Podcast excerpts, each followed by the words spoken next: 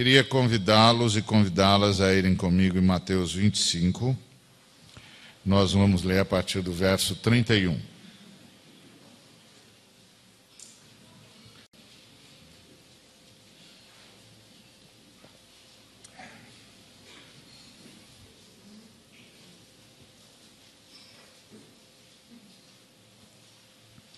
Jesus terminou dizendo: Quando o filho do homem vier como rei, com todos os anjos, ele se sentará no seu trono real. Todos os povos da terra se reunirão diante dele. E ele separará as pessoas umas das outras, assim como um pastor separa as ovelhas das cabras. Ele porá os bons à sua direita e os outros à esquerda. Então o rei dirá aos que estiverem à sua direita: Venham, vocês que são abençoados pelo meu Pai, venham e recebam o reino que o meu Pai preparou para vocês desde a criação do mundo. Pois eu estava com fome e vocês me deram comida. Estava com sede e me deram água. Era estrangeiro e me receberam na sua casa. Estava sem roupa e me vestiram. Estava doente e cuidaram de mim. Estava na cadeia e foram me visitar.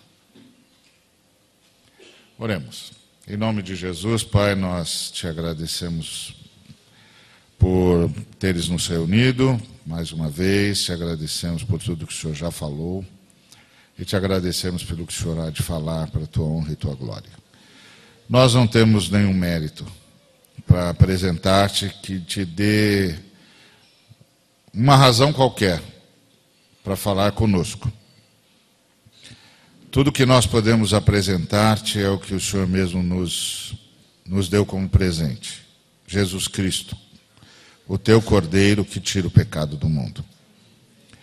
Então, em nome do teu cordeiro, para honrar o sacrifício do cordeiro, para que ele veja o fruto do seu árduo trabalho, nós rogamos, mais uma vez, que manifestes a tua palavra.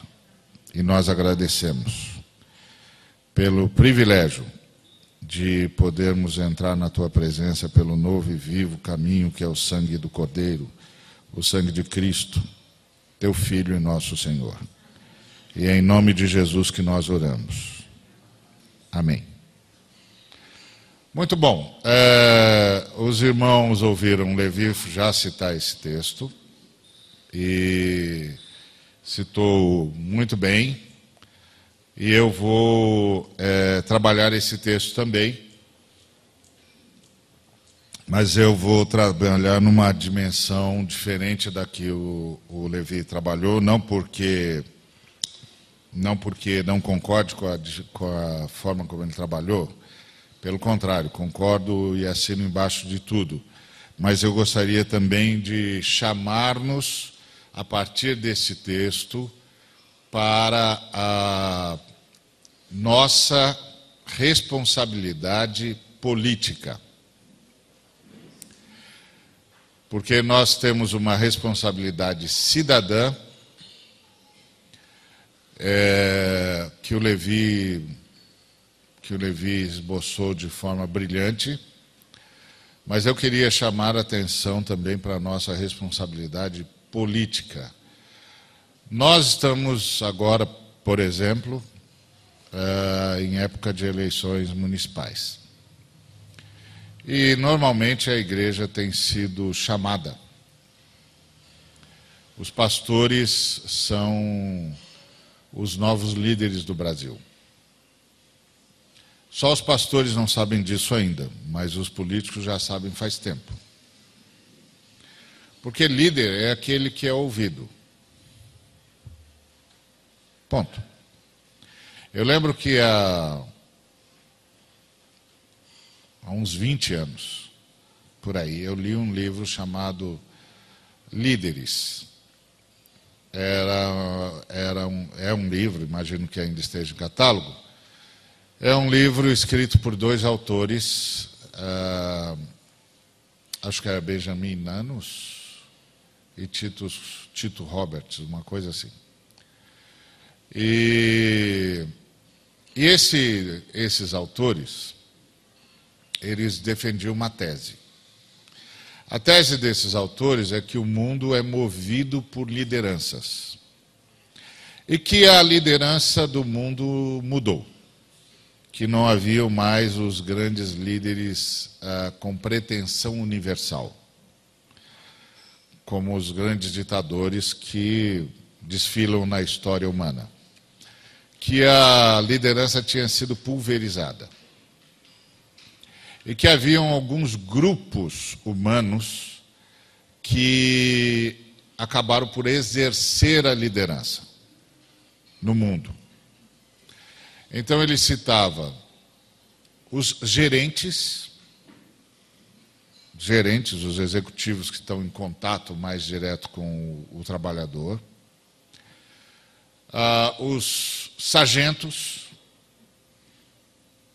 e os tenentes que estão em contato com os soldados. E os pastores, que estão em contato com o povo. Ele dizia que esses, essas três categorias se apresentavam ao povo de modo geral, primeiro como líderes, ah, como quem sabe para onde ir, em segundo lugar, eles se apresentavam como exemplos do que, do que ensinavam, ou do, do caminho que apontavam. E aí ele disse: desses três grupos, o mais efetivo é o pastor. Todos são efetivos. Não é que os outros não, não o sejam. Todos são efetivos, diziam eles. Mas desses três grupos, o mais efetivo é o pastor, porque o pastor inspira a consciência. Então, já faz muito tempo que as pessoas perceberam isso, que a, que a liderança do mundo mudou, uh, que a, a consciência religiosa foi redesperta no mundo, por uma razão muito simples. Ninguém, ninguém quer um mundo fatídico. Ou seja, ninguém quer um mundo baseado da lei de causa e efeito, pura e simplesmente, onde eu seja apenas e tão somente uma peça de uma máquina qualquer. Todo mundo quer um mundo onde cada pessoa seja uma identidade. E, como tal, possa tomar decisões. Nós estamos vivendo num mundo, por exemplo, a ciência moderna, com todo o seu avanço, tem um tropeço o tropeço da ciência moderna é a tentativa de reduzir o mundo à lei de causa e efeito. Então, parece que tudo cabe numa equação matemática, tudo cabe numa equação é, química, tudo cabe, cabe numa equação biológica, tudo cabe numa, numa equação da física. Então, de repente, você lê o artigo que diz: os cientistas acabaram de descobrir que você se apaixona assim por, por causa desse, desse tipo de neurotransmissor que mexe com não sei o que, que mexe tal, está no seu DNA. Então, você não age, só reage. O ser humano é só um reagente, não é um, um agente, porque tudo está determinado pela lei, ou biológica, ou física, ou química, tudo cabe numa equação. E isso é muito complicado. Isso é muito complicado. Isso é muito complicado porque isso tira do ser humano responsabilidade moral. E todo mundo vira enfermo e vítima. E quando todo mundo é enfermo ou vítima, ninguém mais é responsável por mais nada. Só que isso parece uma coisa interessante quando você, principalmente, precisa desculpar os seus erros. Então, quando a gente precisa desculpar os nossos erros, é muito bom apelar para o fato de que eu sou vítima de um meio ou sou resultado de uma relação de causa e efeito e eu não posso fazer nada em relação a isso. Mas isso levado às últimas consequências é a anulação de qualquer carta magna, é a anulação de qualquer constituição, é a desarticulação do Código Penal e do Código Civil. Como é que você vai punir vítimas? Como é que você vai punir enfermos? Como é que você vai cobrar responsabilidade moral de um sujeito que é mera reação a um movimento de causa e efeito? Então, que sociedade nós vamos viver? Nós vamos viver numa sociedade biologicamente determinada. Uma sociedade biologicamente determinada é como a sociedade dos animais irracionais.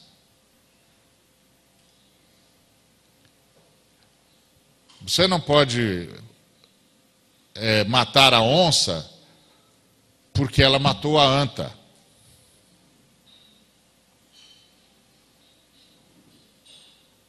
É biologicamente determinado, meu amigo.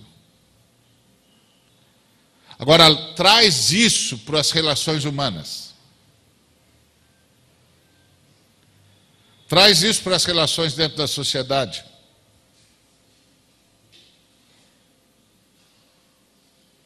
Você nunca vai poder dizer para um ser humano: você está errado.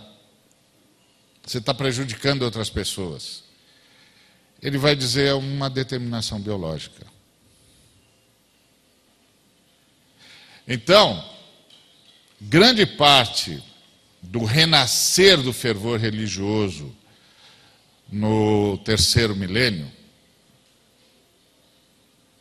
é justamente a busca por uma força, por um poder que continue dizendo para o ser humano que ele é protagonista da sua história. Que eu não sou apenas uma relação, uma, uma relação de causa e efeito. Que eu não sou apenas um ser biologicamente determinado. Eu sou humano. Os seres humanos têm consciência, têm arbítrio. Os seres humanos podem dizer sim os seres humanos podem dizer não. Os seres humanos não são pré-determinados. E aí a única maneira de, de, a única força que diz isso é a força da fé. Me lembro que uma vez eu participei de um debate e a pergunta é para o que ainda serve a teologia? E tinham pessoas representando várias ciências. Eu disse: bom, imagine um sujeito que, é, num momento qualquer, de ira, ou seja lá o que for, cometa um assassínio. O pessoal que trata da psique dele vai dizer que ele é o resultado de um sem número de traumas. O pessoal que trata da relação dele com o, o meio vai dizer que ele é fruto do meio. Relacionamento social dele. Vai dizer que ele é fruto do meio. O pessoal que, que trata da neurologia dele vai dizer que ele tem uma disfunção neurotransmissora. A teologia é a única que vai dizer: foi você que apertou o gatilho.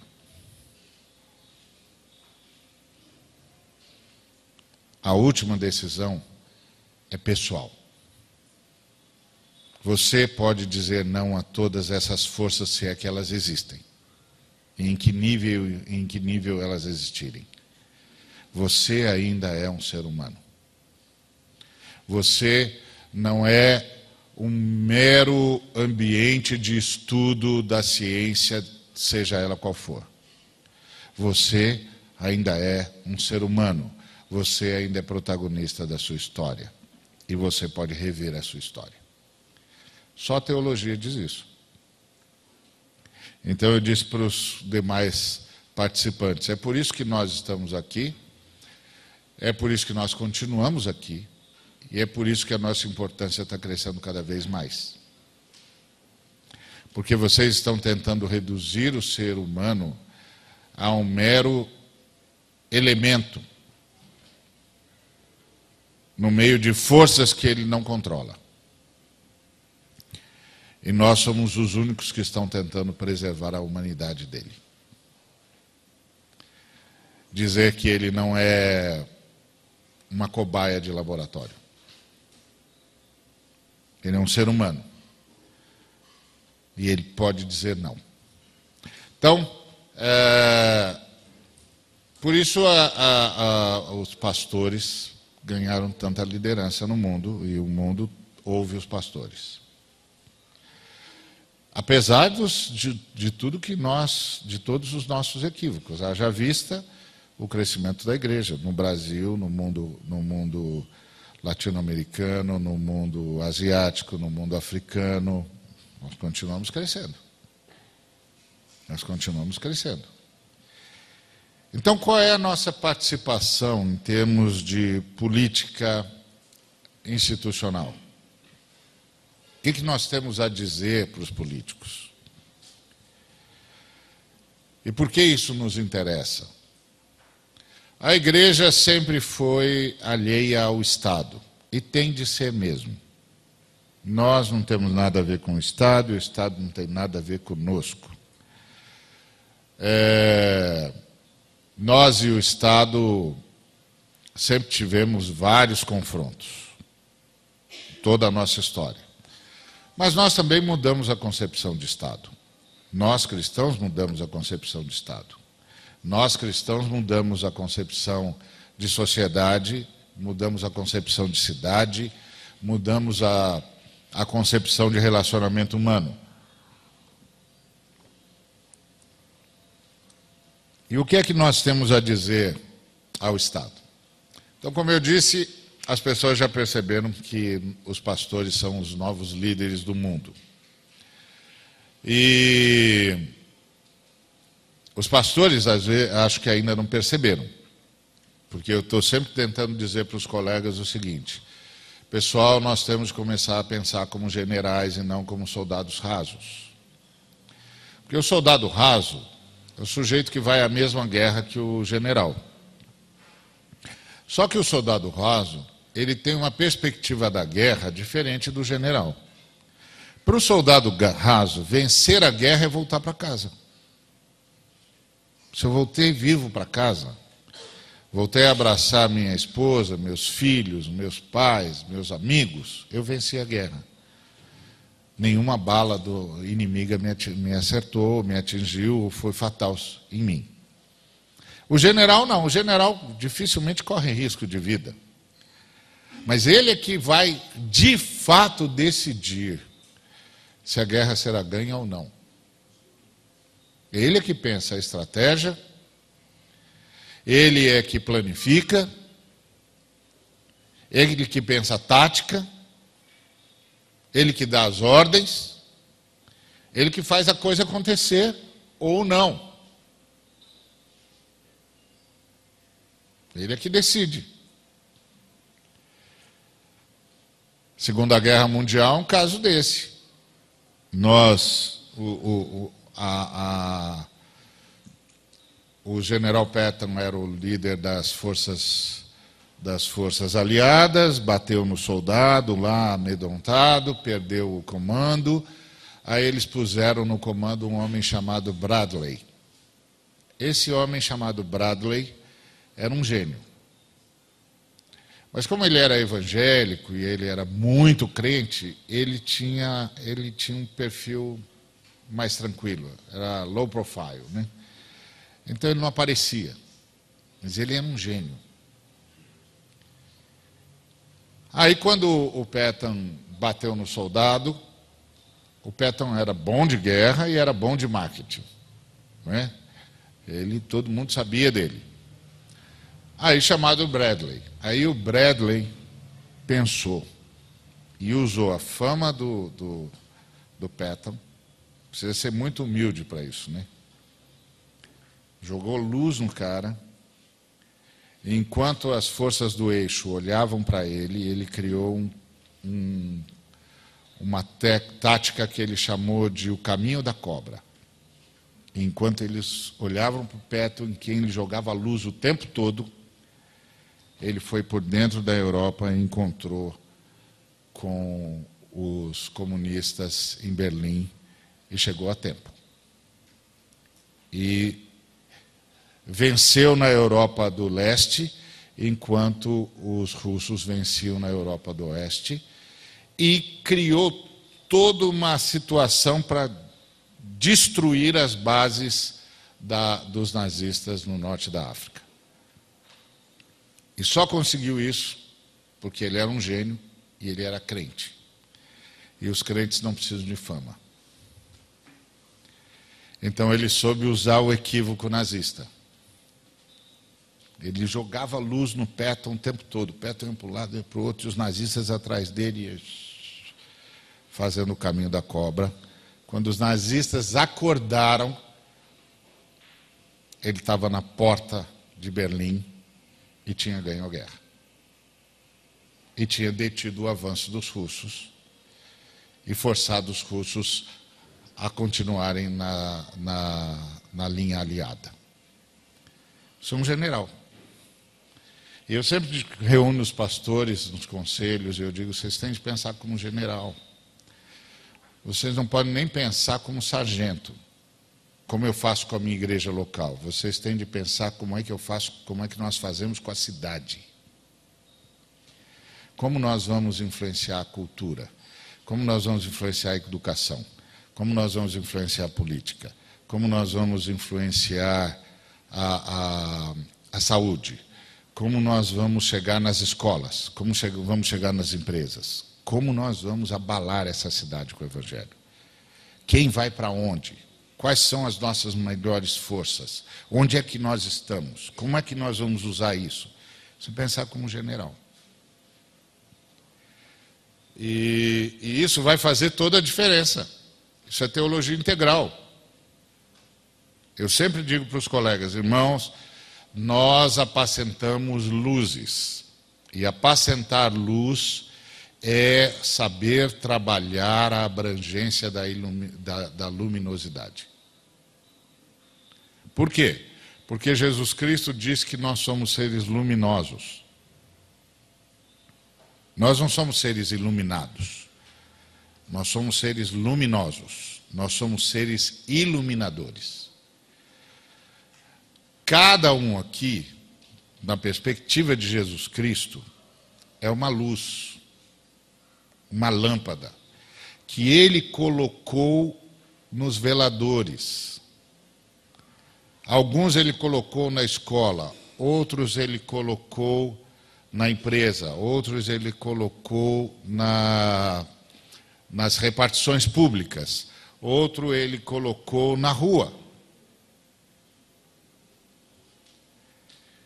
Essa gente está colocada por Jesus em todos os cantos como lâmpadas. Eles precisam brilhar. E eles brilham através das suas boas obras. A grande campanha de Jesus é: vamos iluminar o mundo. E nós o iluminaremos através das nossas boas obras. Então, cada um de nós é uma lâmpada. Então, apacentar é saber exatamente o que fazer a partir de cada lâmpada no velador onde ela estiver ensinar os irmãos a serem luzes onde eles estão, a iluminarem. E aí ter pastorais que levam em conta a abrangência da iluminação dos irmãos, para criar estratégias de sinalização do reino na cidade. E aí, nessa perspectiva, está o texto que eu quero trabalhar, ou tra quero trabalhar esse texto nessa perspectiva. Jesus está falando de juízo das nações. Quando o filho do homem vier como rei.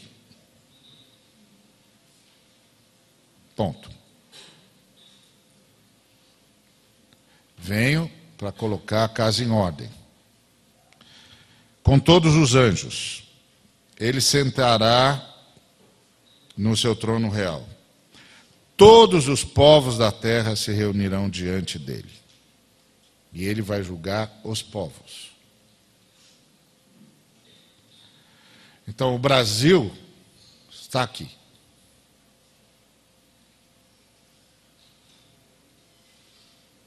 Agora não é mais o Ariovaldo, o Tarcísio, o Levi, o Tiago, o Sérgio. Ou Léo, a Marcela. Não.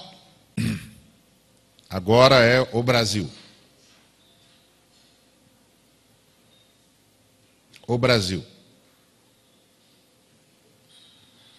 Vai estar diante do grande rei a nação brasileira, os brasileiros. E ele vai dizer: venham abençoados, ou apartai-vos de mim. E quem vai decidir se ele vai dizer: venham,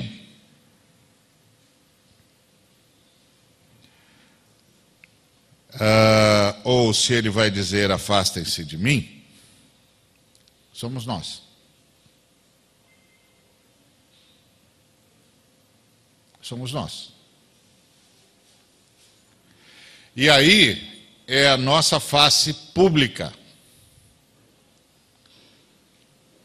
Porque nós, como comunidade local, podemos já fazer muita coisa dentro dessa perspectiva que o, Le, que o Levi trouxe.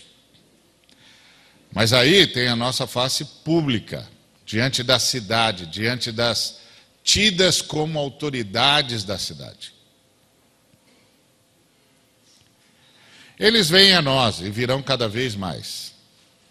Eles vêm, vêm atrás de votos. E eles vêm oferecendo para a gente mundos e fundos. E, e muitos colegas nossos acreditam que eles têm mundos e fundos para oferecer coisa que eles não têm. E aí muitos dos nossos vão a eles com um pires na mão, achando que essa é a grande oportunidade de negociar os votos que detém e ou que pensa que detém. E se nossos colegas continuarem assim, eles vão deter cada vez menos votos, porque eles vão perder toda a credibilidade. E quando o pastor perde toda a credibilidade, a igreja local morre de um jeito ou de outro. Ou morre virando apenas um mero ajuntamento de fanfarrões, ou morre pelo simples esvaziamento. Nós, lamentavelmente, temos uma teologia de fanfarrões ganhando muito espaço no Brasil. É a teologia do camarada que vem para buscar uma bênção. Isso é uma teologia de fanfarrão. Porque a fé cristã nos chama para nos tornarmos uma bênção. A fé cristã parte do princípio de que tudo que Deus tinha de me dar já me deu. Me deu Cristo. E ele, aquele que não poupou o próprio filho, porventura não me dará com ele todas as coisas que eu necessitar? Dará. Tudo que eu preciso fazer é buscar o reino de Deus e a sua justiça em primeiro lugar, e as demais coisas me serão acrescentadas. Então, eu não tenho nenhuma necessidade mais. Por isso, o Salmo 23 é enfático. O Senhor é meu pastor, nada me faltará, eu não preciso de mais nada. Então nós somos chamados para sermos transformados em bênçãos e não para recebermos bênçãos, porque nós já recebemos todas. Não tem mais nenhuma bênção para a gente receber. A gente já recebeu tudo. Tudo agora na nossa vida é só uma questão de tempo. O Senhor ressuscitou, está tudo sob controle. Então, é, nem muitos, muitos colegas ainda não perceberam isso. Mas nós precisamos perceber, então, que agora o nosso papel é missiológico. Nós estamos em missão e nós estamos aqui para ser e fazer acontecer a bênção de Deus na sociedade. E como a gente faz isso em relação à nossa nação?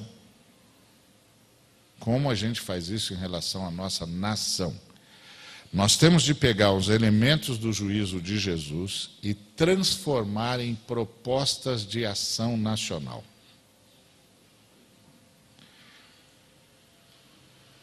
Ele dirá: Eu estava com fome. O que, que é isso? Isso é política pública de segurança alimentar e nutricional. Ponto.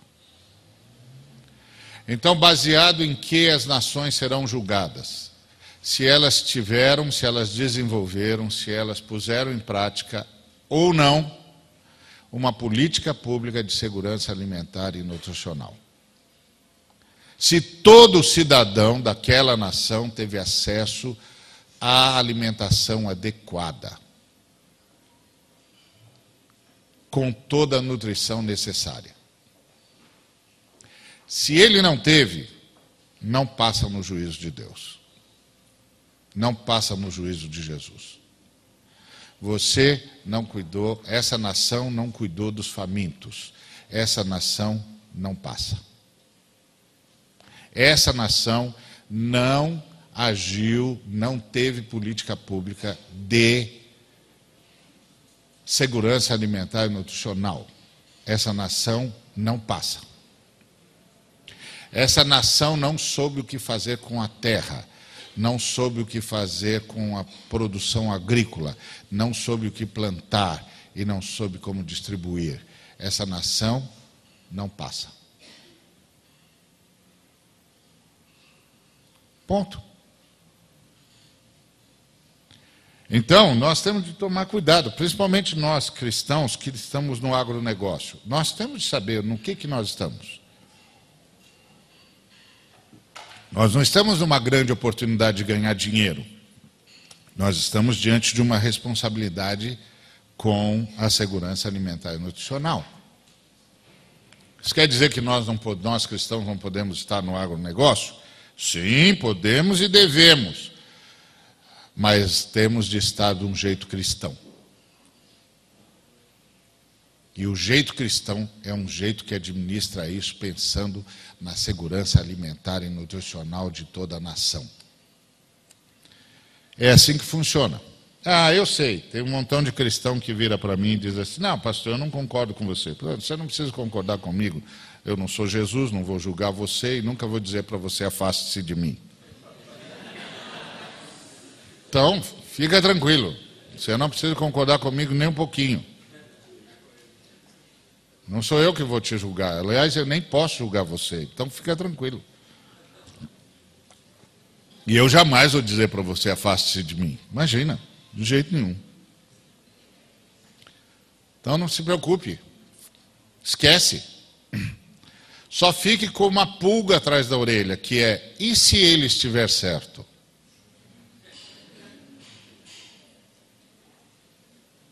Só isso. Então tive fome e me deste comer.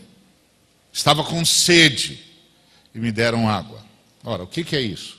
Isso é política pública na questão do saneamento básico, do cuidado dos recursos hídricos, da proteção dos mananciais, do acesso à água a todos os seres humanos, de forma liberal e gratuita. Todo mundo tem de poder beber água e beber água potável. Água com qualidade. Isso é política pública. Então, isso significa que se um prefeito vier falar com um pastor, o pastor vai dizer: Pois não, prefeito. E o prefeito vai dizer: Então, queria contar com seu apoio. Aí o, pastor vai dizer assim: Olha, apoio, apoio, apoio, assim, transformar a igreja em palanque, fazer do púlpito palanque ou, ou de mim cabo eleitoral, não vai dar. Isso não é a minha vocação, não é a nossa vocação, não é a vocação da igreja. Mas nós podemos colocar o senhor como uma das, das propostas interessantes, que o povo precisa examinar com calma. Mas para isso, meu amigo, eu preciso ver o seu programa. Qual é o seu programa de segurança alimentar e nutricional? Qual é o seu programa de administração dos recursos hídricos, de preservação dos mananciais e de acesso à água potável a todos os cidadãos? Preciso saber o que, que o senhor vai fazer. Quero ver o seu programa. Quero ver quais são as condições que o senhor tem de fazer isso. Sabe por quê, meu senhor? Porque eu estou ajudando o senhor. Estou ajudando o senhor a não ser julgado negativamente por Jesus. Esse discurso que eu estou fazendo aqui, eu fiz para o presidente da República. Você pode dizer assim, é, você está falando aqui, não chega no meio dos crentes, é fácil. Não, não. Eu preguei para o presidente da República e disse isso que eu estou dizendo para você. Presidente, o senhor vai ser julgado. Como eu não sei se vou ter outra oportunidade de falar com o senhor, eu vou falar com o senhor tudo que Jesus Cristo falaria se tivesse essa audiência e esse culto que nós estamos participando. Então eu vou dizer para o senhor como é que Jesus olha para o senhor. Porque eu não sei se eu vou ter outra oportunidade. Não sei se o senhor vai me levar, vai levá-lo. Todos nós dependemos da Trindade. Nós nenhum de nós sabemos quanto tempo tem. Quem não sabe quanto tempo tem, tem muito pouco tempo. Então tem de usar bem o pouco tempo que tem. Para deixar claro para o sujeito que ele foi avisado. Para que quando Jesus vier como rei, ele não possa dizer: Não, mas, ninguém dos seus me avisou, Senhor. Ninguém dos seus disse que o Senhor ia fazer isso. Não, agora o Senhor já sabe. Jesus vai fazer isso. Jesus vai perguntar como foi mesmo o seu programa de saneamento básico, de acesso à água, de cuidado dos, dos mananciais, de distribuição de água potável para todo mundo. Como é que foi esse negócio?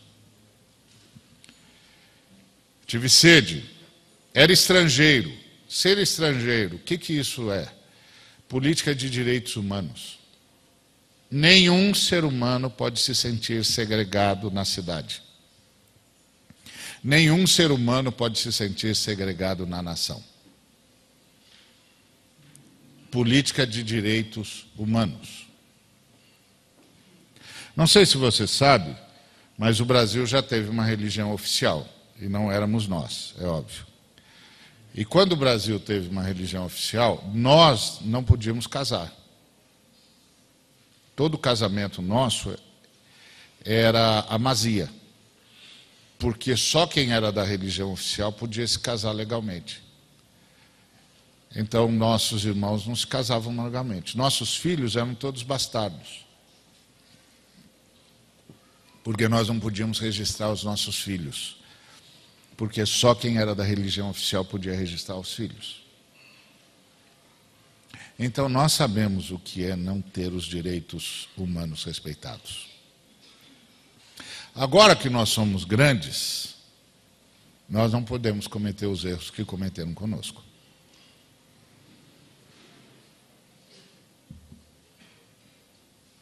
Acho que isso é um ponto pacífico. Direitos humanos. Não importa se o cara concorda ou discorda de mim, ele é um ser humano, ele tem certos direitos, os direitos dele precisam ser preservados. Ponto. Não concordo com você, como dizia Voltaire, vai, vou morrer lutando para que você tenha direito de falar o que você pensa. Então, é, direitos humanos. Estava sem roupa. Estar sem roupa é política de moradia, de educação, de pleno emprego e de transporte urbano, público e gratuito.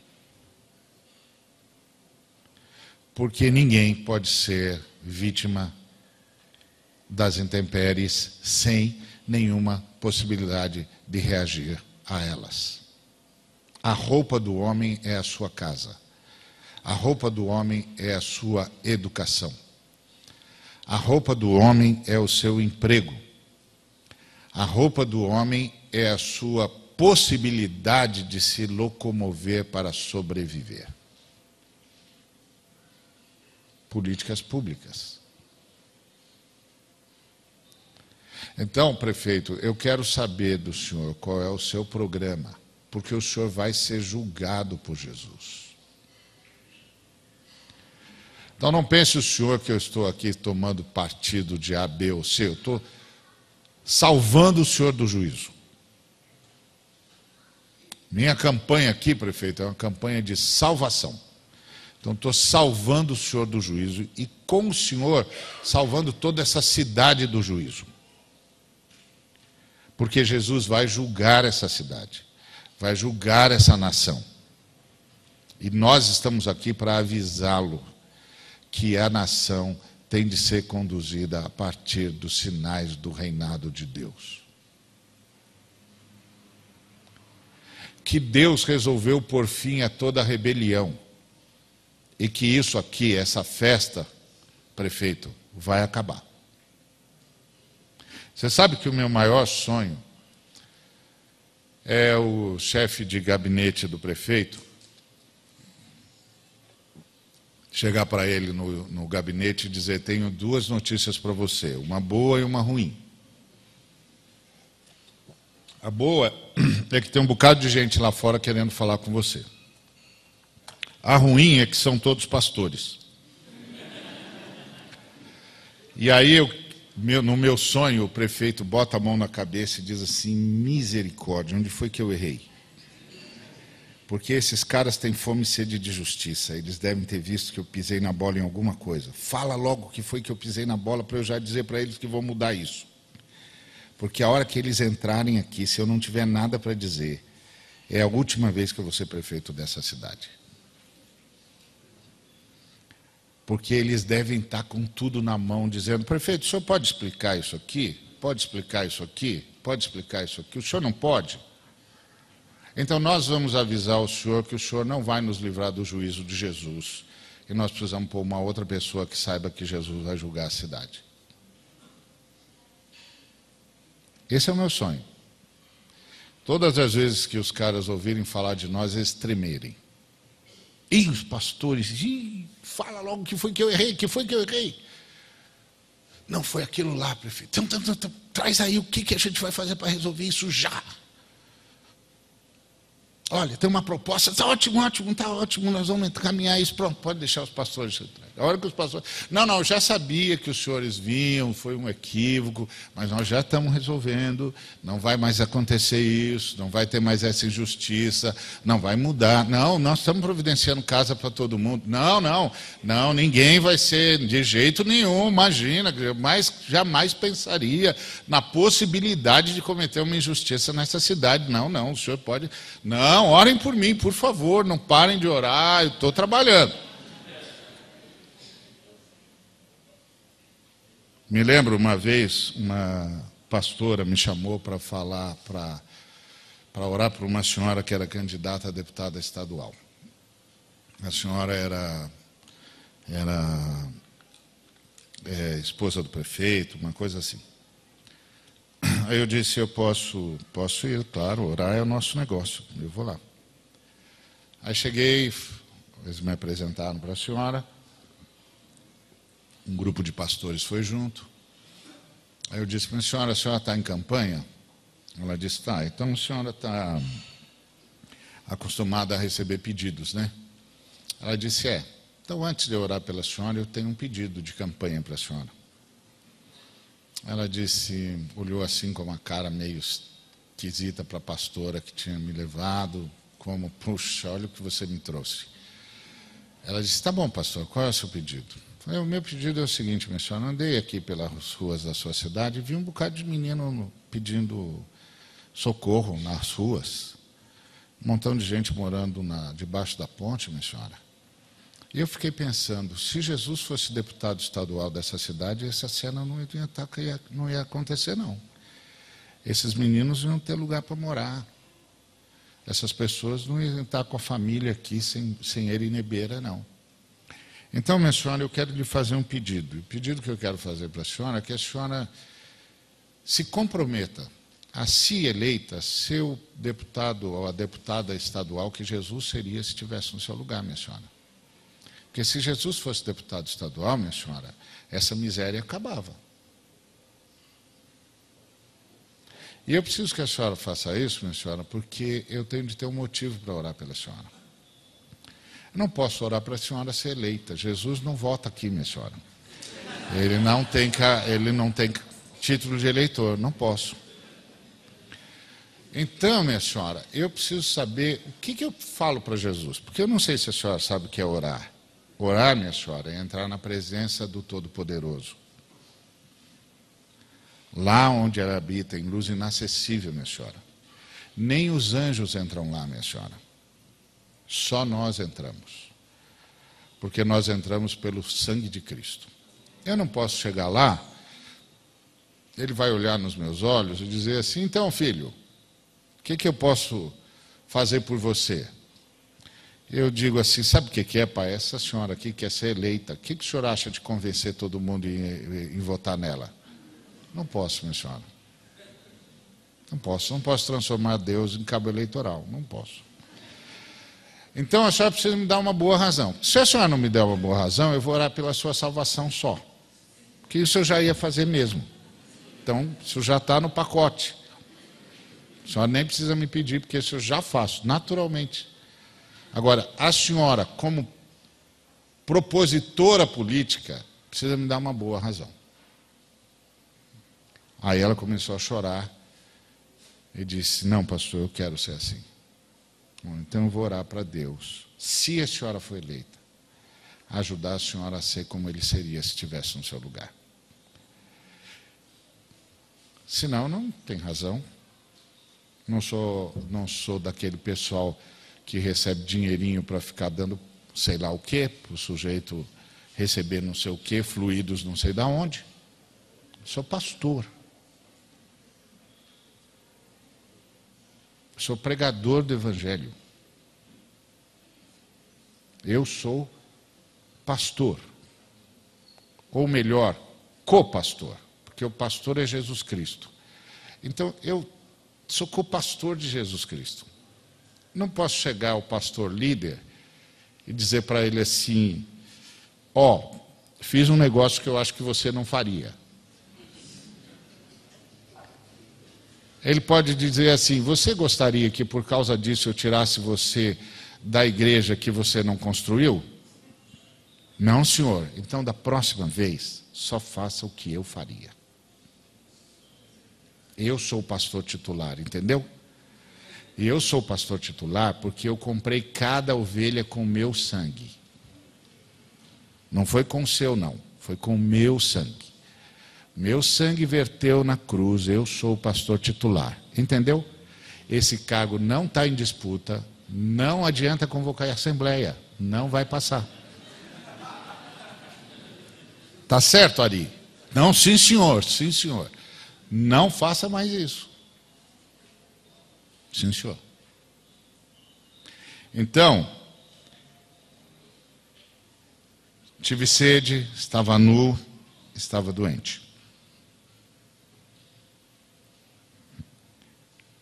Política de saúde pública, preventiva e profilática. Prefeito, qual é a sua política de saúde pública?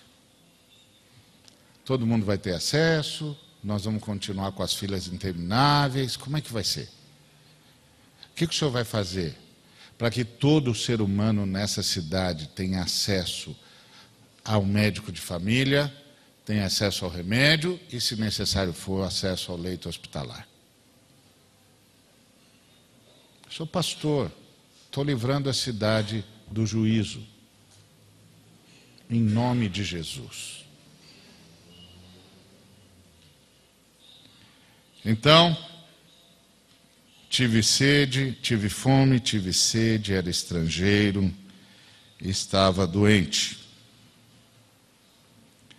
E estava na cadeia.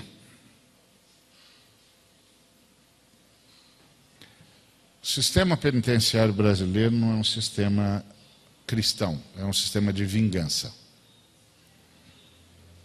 Isso não é o sistema de uma nação cristã.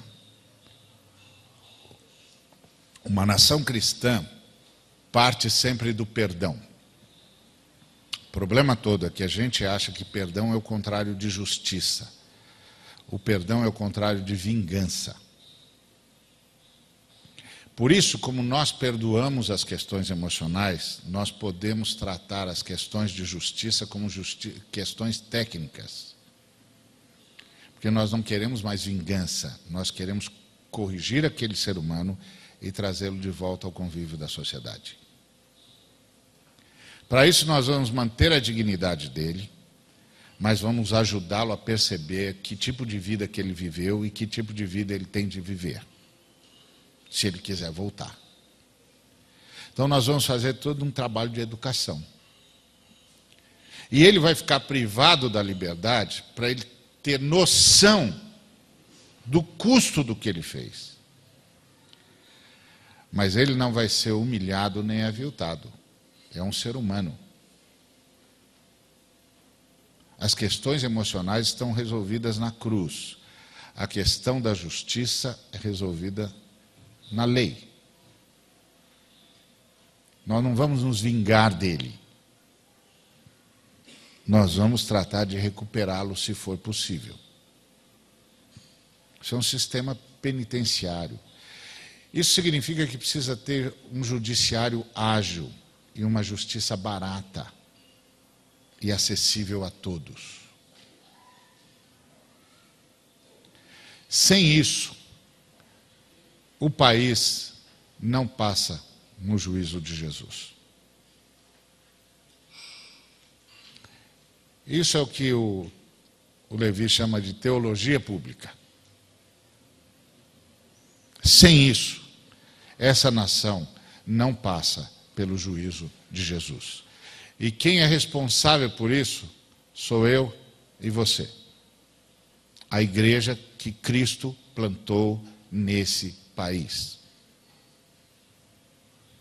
Para que esse país não fosse mais como é. E lembre-se, é Zaqueu que tem de se converter, não somos nós que temos de nos converter a Zaqueu. É Zaqueu que tem de se converter a Cristo.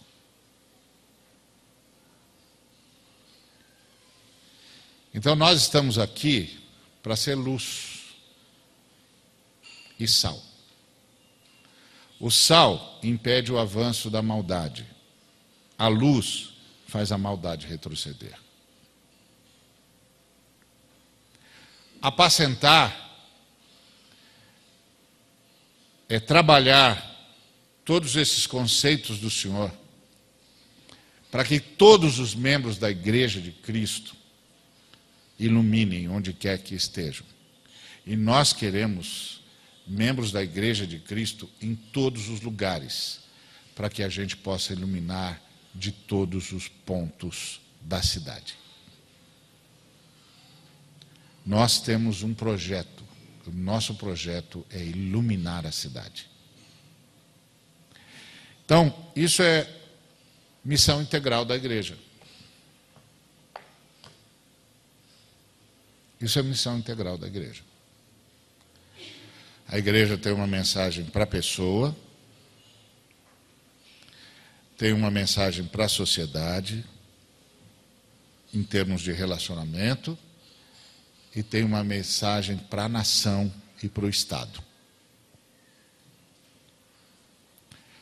Tudo que afeta o ser humano afeta Deus tudo que o ser humano afeta, afeta Deus. E tudo que afeta o ser humano e tudo que o ser humano afeta tem de ser feito do jeito de Deus.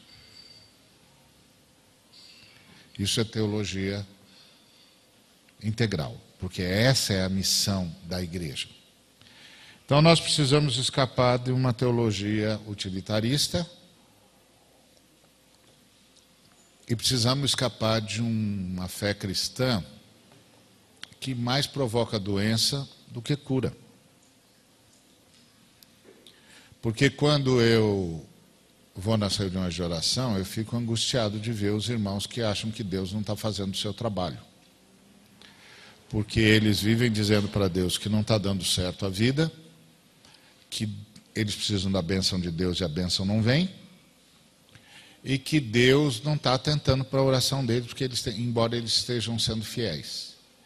Raramente eu encontro a ênfase no versículo em tudo dar graças. Porque para em tudo dar graças é preciso estar em paz com Deus.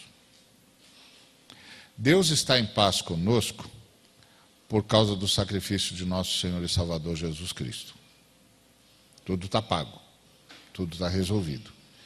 Nós só teremos paz com Deus quando nós chegarmos à conclusão de que Deus não nos deve mais nada. Pelo contrário, nós agora somos os parceiros de Deus na construção de um novo mundo, na sinalização do reino. E que nós vamos fazer o melhor para que todos saibam que há um só Deus, Pai, Filho e Espírito Santo, digno de honra e de glória, e que amá-lo é transformar o mundo. Que Deus nos abençoe. You.